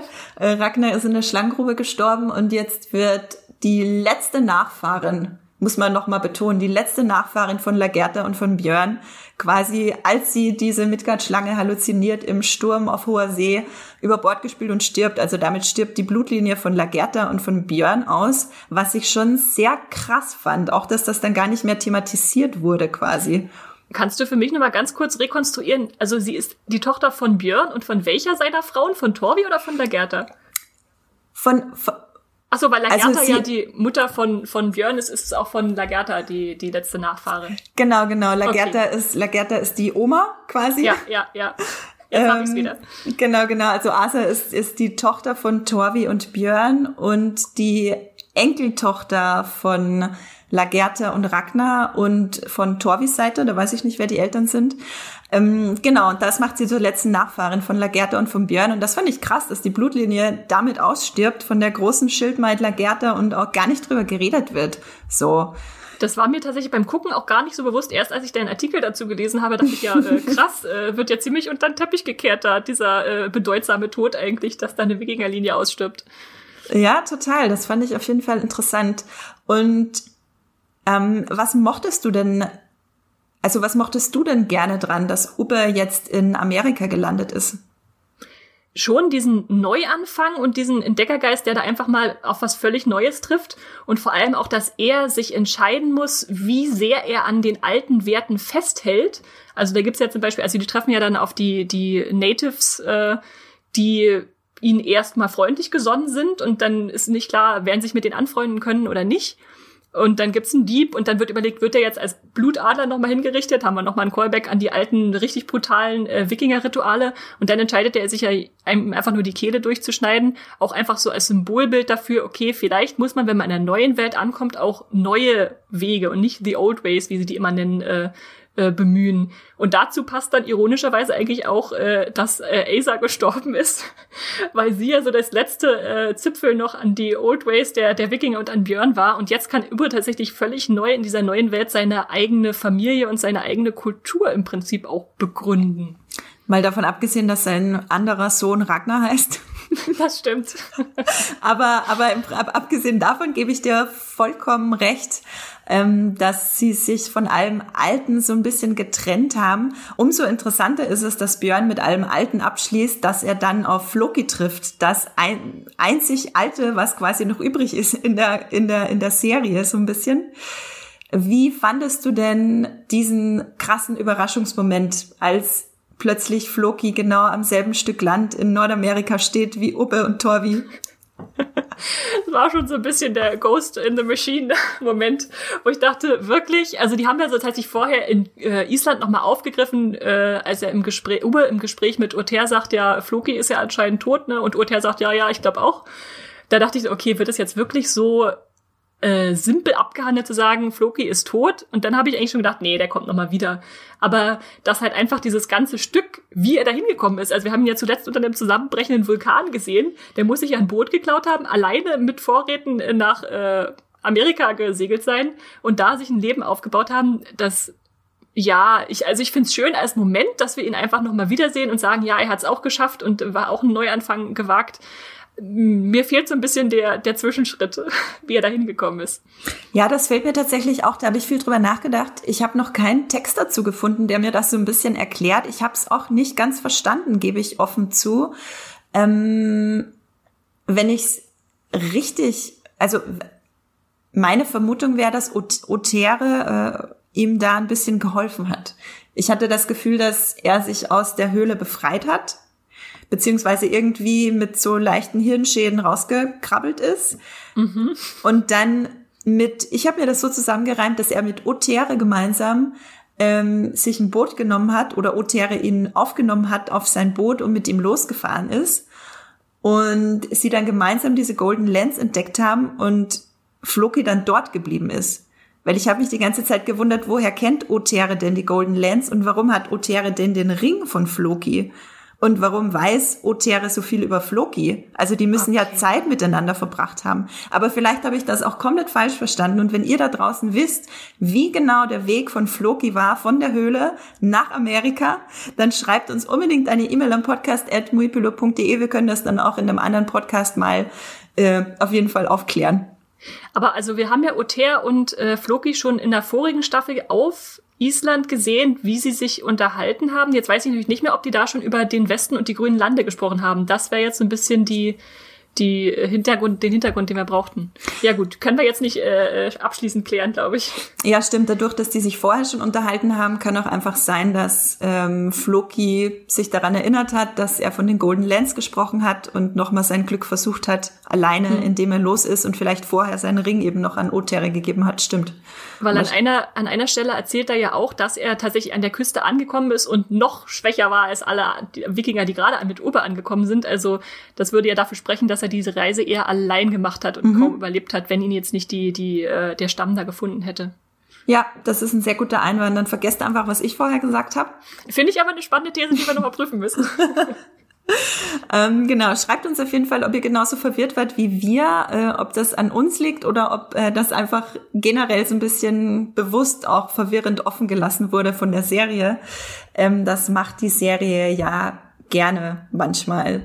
Genau. Und dann haben wir natürlich noch die große letzte Szene, oder was heißt die große, die sehr kleine, eigentlich antiklimaktische letzte Szene, wo Ubbe und Floki aufs Meer hinausschauen, wo wir vorhin schon drüber geredet haben, auf den glitzernden Ozean, Sonne geht auf oder geht unter, wie auch immer, und ein bisschen über Ragnar reden und dann sind sie still und man hört die Wellen rauschen und dann setzt langsam das, der Intro-Song If I Had a Heart von Fever Ray ein und mischt sich zu den Wellen. Und fand ich eine wunderschöne letzte Szene. Wie ging's dir damit, Esther?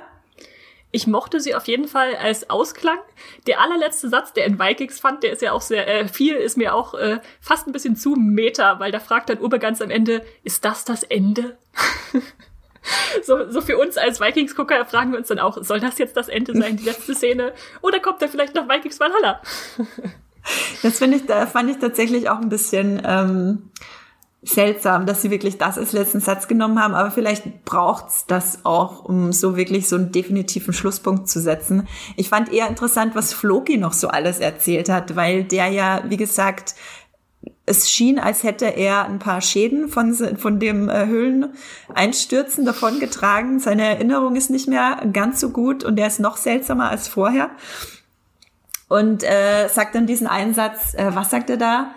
Äh, ich habe es auf Englisch geguckt, ich krieg's jetzt nicht mehr zusammen, so in Richtung, warum braucht äh, Ragnar denn noch ein Boot? Ragnar ist doch tot. So und labert da, quasselt da so ein bisschen vor sich hin. Das fand ich irrsinnig großartig.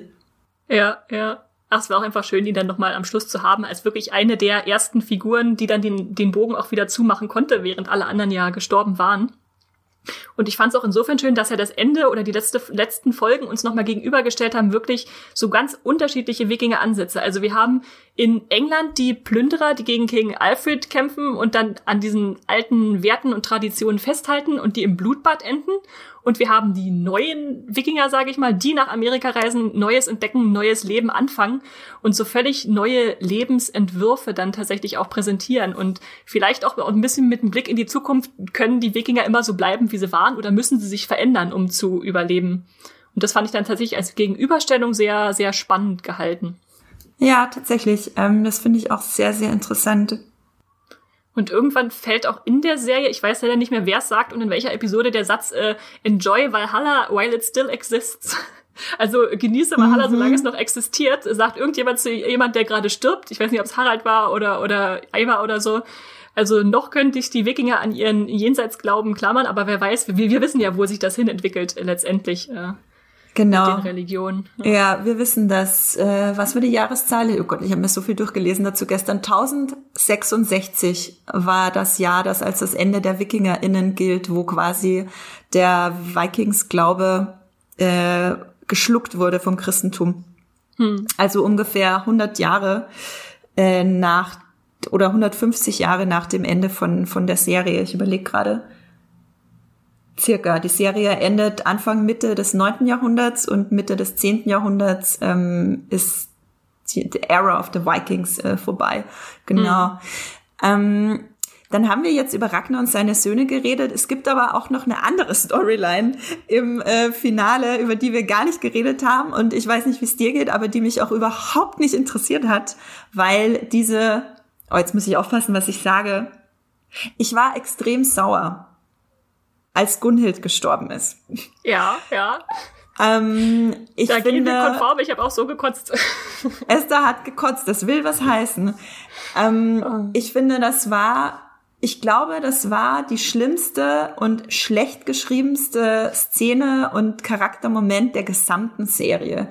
Als Gunhild entschlossen hat, die Hochzeit von Harry, äh, Harald und Ingrid, Entschuldigung, von Harald und Ingrid äh, zu crashen und sich umzubringen, weil ihr Mann nicht mehr lebt. Gunhild, die große Kriegerin, die absolut in die Fußstapfen von Lagertha treten konnte, die eine wahnsinnig tolle Königin für Kattegat war, eine riesige Schildmaid direkt hinter Lagertha und sie bringt sich einfach so um, weil sie nichts mehr sieht, was sie hat oder haben könnte, weil Björn tot ist. Es geht mir nicht ein. Kannst du dir erklären, warum sie das gemacht haben, Esther? Ich weiß es nicht, es passt auch so gar nicht zu ihrem Charakter mhm. und der aufgebauten Persona, die sie ist, die auf sich selbst gestellt äh, überleben und kämpfen und alles kann. Und sie war tatsächlich nach äh, Lagertas Tod dann einfach die Schildmaid, die mich noch am meisten interessiert hat und mit reingezogen hat. Und ich fand auch davor die Diskussionen, die sie und Ingrid hatten, super spannend über den Status der Frau bei Wickeln. Da haben sie darüber geredet, was, wie können sie sich durchsetzen? Also weiß nicht mit Kindern oder als als äh, Königin oder sonst was. Und das jetzt mit der Konklusion abzuschließen, ähm, ja, sie kann nichts mehr erreichen, also bringt sie sich um, um bei Björn zu sein. Das war einfach nur doof. Richtig doof. Ja, ich finde, das hat alles schon sehr, sehr dumm ich kann es ich kann's nicht schönreden. Äh, der ganze Handlungsstrang von Gunhild war eine einzige Riesenkatastrophe in Staffel 6, weil es ja schon damit, also es hat großartig angefangen, indem sich Gunhild und Ingrid angenähert haben. Das war mhm. genau das, was ich sehen wollte, dass sich halt die Frau und die Zweitfrau von Björn verbünden, so dass quasi diese Frauensolidarität, Solidarität, die ja generell im Film und Fernsehen extrem wenig vorkommt, im Gegensatz zu diesem ganzen Bro und Buddy-Geschichten, die es halt von Männern zu Millionst gibt quasi. Ja, die ähm, Cis-Mens gibt's eigentlich nicht, oder? Genau, es gibt extrem wenig Cis-Mens-Geschichten, gerade natürlich in so einer Männerdomäne wie Vikings, ähm, die ja eigentlich doch immer gut waren im Schreiben von Frauenfiguren. Und dass sobald Björn tot ist, Ingrid und Gunhild sich anfangen zu zerfleischen, das fand ich schon richtig mies. So, ich meine, am, weißt du, oh Gott, ich muss, ich muss mich so aufregen drüber. Ganz am Ende sitzt Ingrid mit einer anderen Frau am Thron. Hm. Warum zur Hölle haben sie es nicht hinbekommen, Ingrid und Gunhild auf den Thron zu setzen? Das wäre ja. das einzig Logische gewesen, die gemeinsam vereint mit ihren Kräften. Die eine ähm, die große Schildmaid, die andere ähm, schwanger. Muss man so sagen, da sind wir wieder bei dem, wie können Frauen sich durchsetzen im Vikings-Zeitalter. Ähm, das verstehe ich halt nicht, weil dieser ganze Arc macht nämlich äh, mit dem Ende dahingehend dann überhaupt keinen Sinn mehr. Ja. Und, und äh, spätestens ab Gunhilds Tod ist mir dann auch einfach der Kattegat-Handlungsstrang sowas von egal gewesen in der letzten Staffel und im Finale jetzt. Also klar, will man irgendwie wissen, wer am Ende auf dem Thron sitzt, aber eigentlich sind nur noch äh, langweilige Alternativen da, die es sein könnten. Also dann diese ganze Sache mit äh, Eric noch, ähm. der irgendwie der Königsmacher ist, aber irgendwie erst nicht rauf will oder dann hinterlistig irgendwie doch auf den Thron will und dann sich irgendwie an alle Frauen ranschmeißt, um dahin zu kommen. Also Oh. Ja, Erik, äh, ich habe mal so ein bisschen drüber nachgedacht, was Erik eigentlich gemacht hat. Hm. Ähm, und bin dann draufgekommen, dass Erik völlig egal war für die Handlung von, äh, vom Finale. Er war einfach egal. Ohne Erik wäre es wahrscheinlich genauso her gewesen. Gunhild hätte sich umgebracht, Ingrid wäre Königin geworden. Also all diese Geschichte mit seinem Ranschmeißen an Gunhild und dem Begehren von Ingrid und dem Thron und bla bla bla war halt völlig egal. Ähm, dabei hat seine Geschichte, dabei hat seine Geschichte gar nicht so uninteressant, sage ich mal, angefangen in mhm. der letzten oder vorletzten Staffel, weil er war ja irgendwie ein rehabilitierter Sklavenhändler, wenn ich mich richtig erinnere. Der und die sind ja von Wikingern äh, aufs äh, weiteste verstoßen worden, dass er dann also nochmal zurückkehren konnte. Und das hat er jetzt daraus gemacht. Ja, toll. Ja, ich hätte sehr gehofft, dass sie, äh, ich fand es ja schon schade, dass Harald dann zurückkommt und sagt, ach, zwei Frauen? Nee, also der Thron gehört mir. Ähm, das fand ich schon ein bisschen schade, das fand ich aber noch okay. Wie es dann allerdings mit Erik weiterging, das fand ich ein bisschen umsonst. Da hätte ich mir gewünscht, sie hätten mit Erik schneller Schluss gemacht und dafür Gunhild ordentlich fertig erzählt oder weiter erzählt. Ja. ja ähm, Übrigens, genau. äh, Fun Fact, das äh, Interessanteste an, an Eric beziehungsweise dem Schauspieler Eric Johnson, der den spielt, ist, dass er in äh, Assassin's Creed Valhalla Iva den Knochenlosen spricht. Nee, ernsthaft? In dem, ja. in dem äh, Videospiel, das vor kurzem rauskam? Ja, ja, fand ich sehr lustig, als ich da letztes drüber gestolpert bin, dachte, oh, okay, die, die Wikinger setzen sich also auch noch in andere Richtungen fort, auch wenn sie ihre Geschichten auf nicht so tolle Weise enden. Genau, Assassin's Creed Valhalla, das Videospiel, nicht zu verwechseln mit der Vikings Sequel Serie Vikings Valhalla. Alles Valhalla. Valhalla überall, aber es ist auch ein sehr, kann man sofort einordnen, wenn man das Wort Valhalla hört, äh, spätestens seit ja, es die Serie ja. Vikings gibt. Ja, genau, also der ganze Kattegat-Handlungsstrang, wie ihr bereits bemerkt habt, ist für Esther und mich absolut misslungen. Ähm, ich finde es cool, dass sie versucht haben, aus Ingrid was Spannendes zu machen. Ich finde, das ist aber auch nicht gelungen, leider. Ähm, das hätte den Handlungsstrang aufgewertet, aber das war mir auch ein bisschen zu nebenher und ohne Herzblut erzählt, ehrlich gesagt. Und da trotzdem finde ich, trotzdem finde ich schön, dass äh, Gunhild zumindest für mich noch sowas gesagt hat, was mir noch lange nachgehalten ist, auch obwohl sie dann irgendwann mhm. Selbstmord begangen hat oder begangen wurde von, von den Machern der Serie. äh, da steht sie nämlich in Björns Grab und sagt, äh, die Zeit der Helden ist vorbei. Und das war für mich so, eine Zusammenfassung von Vikings äh, Staffel 6, äh, wo eigentlich alle großen Gesichter, an die wir uns über die Serie gehängt hatten, äh, irgendwie ihren Heldentod gestorben waren und dann nicht mehr da war. Und wo dann mein Interesse dann auch einfach nicht mehr genug da war, um mich für neue Figuren aufzuraffen. Und äh, Ist dir aufgefallen, dass im, im Vorspann, also da sind ja immer die, im, der Vorspann zeigt ja immer die großen Namen der Serie, ne? Und da waren dann halt klar die Ragnar-Söhne und so, aber da war zum Beispiel auch John äh, Kavanaugh drin, der den Seher spielt in der Serie Vikings. Und der hatte ja nur so ein paar Sekunden Auftritte in der 6b-Staffel. Und das war für mich auch so irgendwie so ein, so ein Sinnbild dafür, okay, wir haben nicht mehr so viele große Namen, die jetzt in der letzten Staffel von Vikings übrig geblieben sind. Die Zeit der Helden ist wirklich vorbei. Das finde ich tatsächlich sehr interessant. Oder er hat einfach wirklich gute Agenten oder Agentinnen. Es kann natürlich auch sein, äh, dass, dass, dass in seinem Vertrag drin steht, immer wenn er auftaucht, dann darf er im Vorspann stehen, äh, was ich auch ein bisschen seltsam finde, weil er noch nie viel zu sehen war. Genau. Und ähm, auch jetzt, wenn wir das Finale äh, kennen und gesehen haben, er auch immer weniger Recht hatte mit all seinen Prophezeiungen. Iva wurde nicht von Witzig umgebracht, so wie er das äh, vorher gesagt hat eigentlich. Hat er das so ganz deutlich und direkt gesagt? Ich glaube, wir müssen jetzt eigentlich, nachdem Vikings zu Ende gegangen sind, ist alle Prophezeiungen nochmal rausholen und gucken, welche sich tatsächlich bestätigt haben. Tatsache. Ähm, auf jeden Fall, also einige auf jeden Fall, aber ich glaube nicht alle. Ähm, auch diese ganze Sigurd-Schlange im Auge, da gab es doch auch irgendwas, was dann, naja, nachdem er tot war, keine Rolle mehr gespielt hat. okay, damit haben wir jetzt wirklich äh, viel ähm, länger als geplant auf jeden Fall auch über die über den zweiten Teil der sechsten Staffel Vikings über das große epische Finale der Vikings äh, und Ragnar Saga geredet. Zusammenfassend glaube ich kann man sagen, es finden sich einige spannende Dinge in der finalen Staffel einige interessante Handlungsspr äh, Handlungsstränge, zum Beispiel die von Iva und seinem neu entdeckten äh, Vaterfiguren-Dasein. Ähm, ich fand Björns Tod toll, andere nicht. Und also ihr nicht. Und Obers Handlungsstrang fanden wir sehr schön, so ein bisschen als Rückbesinnung auf diesen, diese Eroberungszüge oder nicht Eroberung, sondern Entdeckung, ein großer Unterschied. Ähm, Entdeckerreisen von Vikings, die man früher ein bisschen mehr gesehen hat. Gleichzeitig aber auch ein paar misslungene Sachen wie der ganze Kattegat-Handlungsstrang. Ähm, hast du noch ein abschließendes Fazit, Esther, zum Vikings-Finale? Äh, Vikings macht äh, nicht alles richtig, aber mm, macht es uns leicht loszulassen. Das finde ich sehr diplomatisch ausgedrückt von dir. Ähm, ja, ich hoffe, ihr fandet es interessant, was wir darüber zu sagen hatten und sind natürlich gespannt, was ihr drüber denkt, ähm, wie ihr es fandet, ob ihr euch gelangweilt habt oder ob ihr an den Lippen der Darstellerinnen hinkt, äh, hangt, hm, egal. Und jetzt wollen wir nochmal über das Sequel Vikings Valhalla reden. Darüber weiß man nämlich schon ein bisschen was.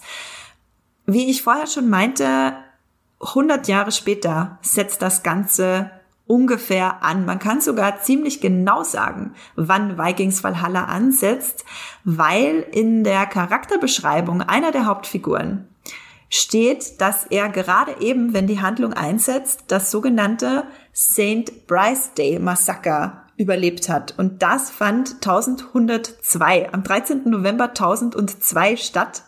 Ähm, und dort wurde auf Anordnung von König Ethelred, also die heißen immer noch alle Ethel, ähm, alle die in England lebenden Dänen getötet. Es gab sehr großen Beef, wie ich vorhin schon meinte, zwischen England und Dänemark, weil die WikingerInnen auch einfach keine Ruhe gegeben haben und immer wieder geplündert haben. Und dann, glaube ich, gab es da auch irgendwie in den höheren äh, Klassen gefielten Tode und dann ja hat Ethelred rot gesehen und oh alle, Gott, Andrea. es tut mir leid.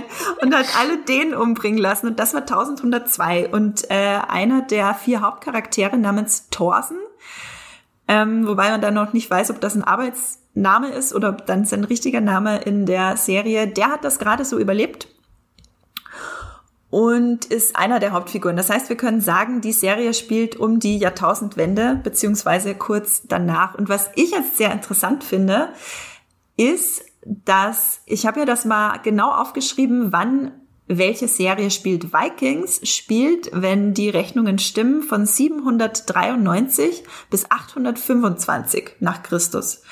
Und The Last Kingdom, diese ebenfalls England-Wikinger-Serie, von denen es äh, vier Staffel bei Netflix gibt, die setzt ungefähr 40 Jahre nach Vikings ein und spielt dann von 866 bis 910 in den äh, vier bisherigen Staffeln.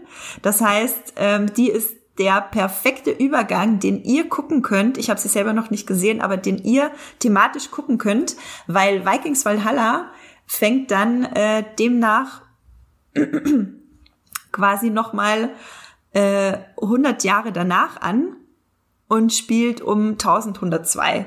Und das finde ich halt äh, sehr interessant, da so ein bisschen die Lücke zu schließen, was denn nach Vikings so ein bisschen in England passiert ist. Das könnt ihr dann in äh, Last Kingdom sehen. Dann weiß ich ja, was Andrea als nächstes guckt. ja, ich brauche sowieso jetzt wieder eine Serie, nachdem alle meine Serien ja offenbar äh, zu Ende gegangen sind. Ähm, Esther, nur mal so allgemein, freust du dich drauf, dass noch eine Vikings-Serie kommt? Ich bin schon gespannt und ich äh, werde sie mir auf jeden Fall mit äh, Freude sicherlich angucken.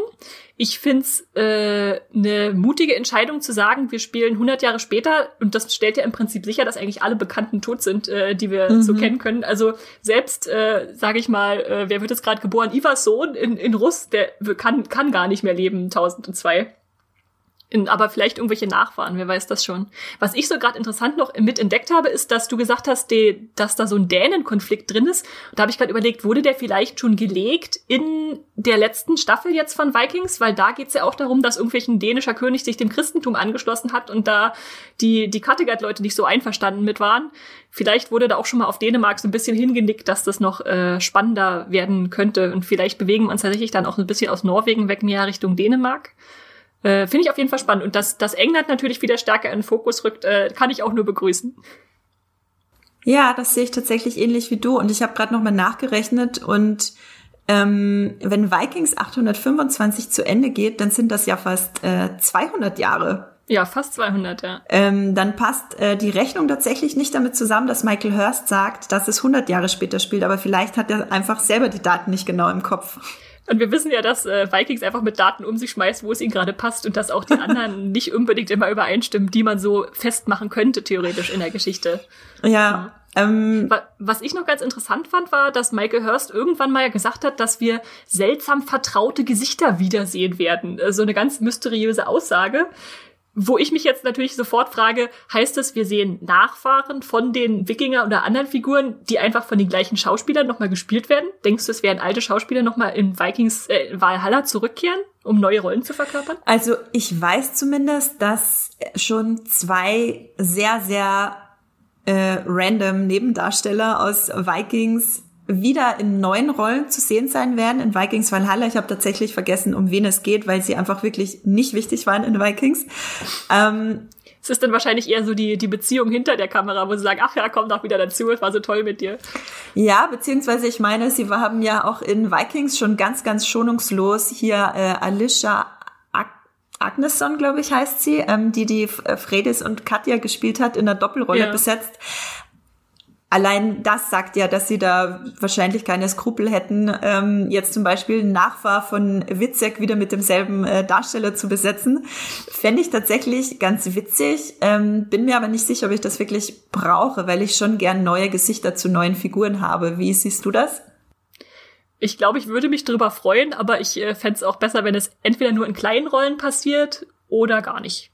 Ja, ich glaube, das, das sehe ich genauso. Und so ein bisschen zur Handlung von Vikings Valhalla. Also ich habe ja schon eben von diesen Dänen äh, Vikings, äh, WikingerInnen-Konflikt äh, geredet. Und was ich sehr interessant finde, ist, dass es wieder unter anderem in Kattegat spielen wird. Ah, das weiß man schon. Okay. Genau, das hat äh, Michael Hurst schon verraten. Aber was ich halt sehr spannend finde und warum ich mich sehr auf die Serie freue, ist, dass es halt ein absolut verändertes Kattegat sein wird, weil natürlich, es spielt ja 100 oder wie wir glauben, eher 200 Jahre später. Und Kattegat ist nämlich dann eins, einer der größten Handelsplätze oder Handelsumschlagplätze in ganz Europa und viel wichtiger und größer als das Kattegat, das wir eben jetzt aus Vikings kennen. Und ähm, die WikingerInnen sind halt total, sind überall in England vertreten. Äh, deswegen mhm. kommt es ja auch zu diesem großen Konflikt. Äh, die Wikinger haben die Normandie inne. Da bin ich gespannt, ob man irgendwas von Rollos... Den Rollo nachfahren? Genau, genau. Das fände ich halt sehr, sehr cool, wenn man so ein bisschen was über Rollos Nachfahren erfahren würde, der ja leider gar nicht mehr vorkam im äh, Finale jetzt, obwohl er eigentlich noch leben müsste. Ja, stimmt. Genau. Ähm, und äh, die Hauptfiguren sind, wie ich vorhin schon meinte, eben dieser Thorsen. äh, ist einer der vier Hauptdarsteller, aber eigentlich geht's um die Geschwister Leif Eriksson und Fredis Eriksdottir, die beide Halbgeschwister sind, wenn ich es richtig verstanden habe, und in und Isländer. genau, beziehungsweise Isländer und dann in Grönland aufgewachsen sind. Und ich finde, das klingt schon nach einem spannenden Ausgangskonflikt. Also vor allem finde ich, dass diese Fredis sehr interessant klingt, die eine sehr, äh, wie die Charakterbeschreibung sagt, militante Antichristin ist, die mhm. nach einer Vergewaltigung auf äh, einen ziemlich großen, ja, auf ziemlich große Rache gegen äh, Christen und Christinnen äh, aus ist was schon wieder diesen Wikinger-Christenkonflikt äh, sehr groß schreibt, der, glaube ich, in Vikings Valhalla noch viel intensiver dargestellt werden wird als in Vikings. Mhm. Ähm, wie findest du das, Esther, dass dir der Religionskonflikt äh, eine große Rolle spielen wird? Finde ich auf jeden Fall auch spannend im Hinblick darauf, was du vorhin gesagt hast, dass ja das die Wikinger-Ära ist, die da eher, eher zu Ende geht in den äh, Tausender-Jahren da. Also, dass es vielleicht so eine Art letztes Aufbäumen sein könnte, um dann letztendlich, wir wissen es ja, dem Christentum zu unterliegen. Aber als Figur klingt sie auf jeden Fall spannend für mich, ja. Warum sie jetzt wieder in der Vergewaltigung anfangen muss, ja. das sei dahingestellt. Aber äh, da könnte ich mir auf jeden Fall eine, eine Schildmaid, die einer Lagerta würdig ist, vorstellen. Ja, was ich auch sehr cool finde, dass sie eine Mentorin hat und zwar die Herrscherin von Kattegat ist, wenn ich das im Interview richtig verstanden habe, eine Frau und die ist die Mentorin von Fredis. Ähm, also vielleicht haben wir da unsere Cis-Mans, mal gucken. Und glaubst du, glaubst du, wir kriegen irgendwelche Nachfahren von Ubbe in Amerika zu sehen, wenn Live Ericsson der ist, der dann nach Amerika segelt, um es zu offiziell zu entdecken? Das, was dann historisch verbirgt ist? Das kann tatsächlich sein. Ähm, es steht noch nichts drin, dass wir das sehen, dass Live Ericsson nach Nordamerika fliegt, wollte ich jetzt sagen. Nee, fährt mit dem Schiff. Ähm, aber wahrscheinlich werden sie das zeigen. So, ich glaube, er startet in Grönland oder beziehungsweise startet das auch mit einer großen Schiffsreise von Live Ericsson. Also vielleicht kriegen wir das schon relativ am Anfang zu sehen. Ähm, Wenn es in Grönland startet, müssen das ja Nachfahren von Chettle sein. Das ist ja furchtbar. Um Himmels Willen. Beziehungsweise muss nicht sein, weil Live Ericsson ist in Island geboren und in Grönland großgezogen worden. Viele, viele Jahre äh, nachdem äh, Schittel da seine okay, Siedlung okay. aufgebaut hat. Also der Genpool Stimmt, hat sich erweitert ein paar haben sich ja auch noch in, in Island aufgehalten, als die meisten da aufgebrochen sind. Ober hat ja nicht alle mitgenommen, alle Siedler. Genau, genau. Was ich mich tatsächlich auch noch viel gefragt habe, ist, ob, also wenn jetzt nach Ubbe wirklich niemand mehr erstmal eine Weile nach Amerika kommt, dann werden die ja wahrscheinlich in diesen Stamm aufgenommen werden und ihre Nachfahren da vermischen und äh, neues Blut reinbringen. Insofern würde man die vielleicht gar nicht so als Wikinger dann äh, wiedererkennen, wenn da tatsächlich ein erneutes Aufeinandertreffen stattfindet. Das finde ich tatsächlich sehr interessant, dass du das sagst, weil es so, so wenige Wikingerinnen waren, die da nach Nordamerika sind mit Uber, dass da wahrscheinlich kein reiner Europäer mehr übrig bleiben wird und die ja. sich einfach dann absolut vermischen werden und man das dann auch von den äußerlichen Merkmalen wahrscheinlich 200 Jahre später nicht mehr sonderlich wahrnimmt. Ähm, Finde ich auf jeden Fall sehr interessant und bin gespannt, wie das und ob das dargestellt wird. Was ich gestern bei meinen Recherchen sehr interessant fand, dass bis 1961 ja Kolumbus als der, also jetzt in der Realität, als derjenige galt, der als erster Europäer in Nordamerika war und man eben erst 1961 diese Wikinger-Ausgrabung gemacht hat in äh, Neufundland wo mhm. man erfahren oder seitdem man eben annimmt, dass Leif Eriksen der Erste war, der dort war. Ähm, das fand ich irgendwie auch ganz interessant. Nur so als Fact nebenbei. Ja, 1492, ne, da sind schon noch mal ein paar äh, 400 Jahre, mehr als 400 Jahre dazwischen. Ja, krass, das ist fast ein halbes Jahrtausend, ähm, wo die Wikinger dann doch vorher, als wir bis vor kurzem angenommen haben, dort waren. Genau, und ähm, wir haben jetzt die Eriksen beziehungsweise Eriks Dottir Halbgeschwister. Dann haben wir den Thorsen, der sich vermutlich was mit der äh, Fredis nämlich anfängt. Da wird es dann ein bisschen schwierig mit ihrer Antichristenhaltung, weil Thorsen ja einer ist. Mhm. Und Wer ist der vierte? Du hast gesagt, vier Personen haben wir, da vier Hauptfiguren. Genau, und dann gibt's noch den äh, Harold Harada. Ich glaube, das ist auch eine historische Figur, da habe ich jetzt noch nicht dazu recherchiert, war auf jeden Fall ein Sohn eines dänischen Königs. Ähm, genau, das heißt, damit ist dann auch nochmal die dänische Seite gut abgedeckt. Und die Serie kommt voraussichtlich Ende 2021, also Ende diesen Jahres zu Netflix. Definitiv zu Netflix. Ob es wirklich dieses Jahr noch was wird, wissen wir noch nicht. Ja, aber man, tatsächlich ist es im Moment die Annahme, ne, dass es äh, mhm. noch kommen könnte. Vielleicht, vielleicht wieder vor Silvester, wer weiß es. Äh, war auf jeden Fall für mich eine äh, ne, ne gute Silvesterbeschäftigung. Äh, hab's am 30. und 31. jeweils fünf Folgen geguckt. Hast du es äh, am Stück weggebinged, Andrea, nachdem du die Screener hattest? Ähm, nee, das habe ich leider nicht geschafft. Ich habe an einem Tag zwei Folgen geguckt. Und dann habe ich die anderen acht Folgen, glaube ich, aber am Stück geguckt. Und das war schon eine ganz schöne Herausforderung. Das war schon echt viel. das war viel auf einmal. Aber ich habe es auf jeden Fall an zwei aufeinanderfolgenden Tagen ähm, geguckt. Ja, abschließend äh, zu Vikings und Vikings Valhalla bleibt zu sagen, die Serie ging auf jeden Fall zu Ende. ähm, es ging von Anfang bis Ende um Ragnar und Ragnars Söhne, so wie Michael Hurst das schon von Anfang an gesagt hat. Insofern kann man ihm nichts vorwerfen. Ähm Wir haben noch gar nicht erwähnt übrigens, dass Ragnar natürlich auch in Anführungszeichen Gastauftritte hatte. Also da in den Momenten, wo sein Gesicht zumindest nochmal zurückgeholt wurde, das waren tatsächlich nur alte Szenen, oder? Hast ja. du das mal dir genau angeguckt? Da hat man es dann auch nochmal gespürt, den Geist, äh, der bis zum Ende durchwehen musste, dass äh, wir und auch die Serienschöpfer nicht von Ragnar lassen können und dass das dann irgendwie auch okay ist für Vikings. Genau, also ich finde, es ging mehr um Ragnar als wirklich um die Personen, die Ragnars Söhne waren im Finale, ähm, was man der Serie nicht unbedingt vorwerfen kann, weil es ja immer um das Vermächtnis von Ragnar ging. Ich finde trotzdem, dass sie um einiges mehr aus den Figuren herausholen hätten können. Finde es teilweise aber sehr spannend, wie es zu Ende ging, vor allem mit Ivar und Ubbe. Und bin sehr gespannt auf Vikings Valhalla. Ja, Esther nickt. Damit. Damit haben wir unseren großen Vikings Ende und Vikings Valhalla Teil abgeschlossen.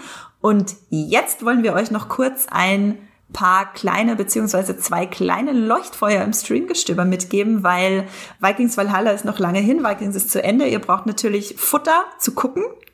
Ähm, Esther, deswegen sag uns doch mal kurz, was hast du denn zuletzt gestreamt und was möchtest du empfehlen? Ich habe als letztes jetzt am Wochenende endlich, endlich mal einen Film gesehen, den ich schon lange nachholen wollte und der jetzt zu Disney Plus gekommen ist.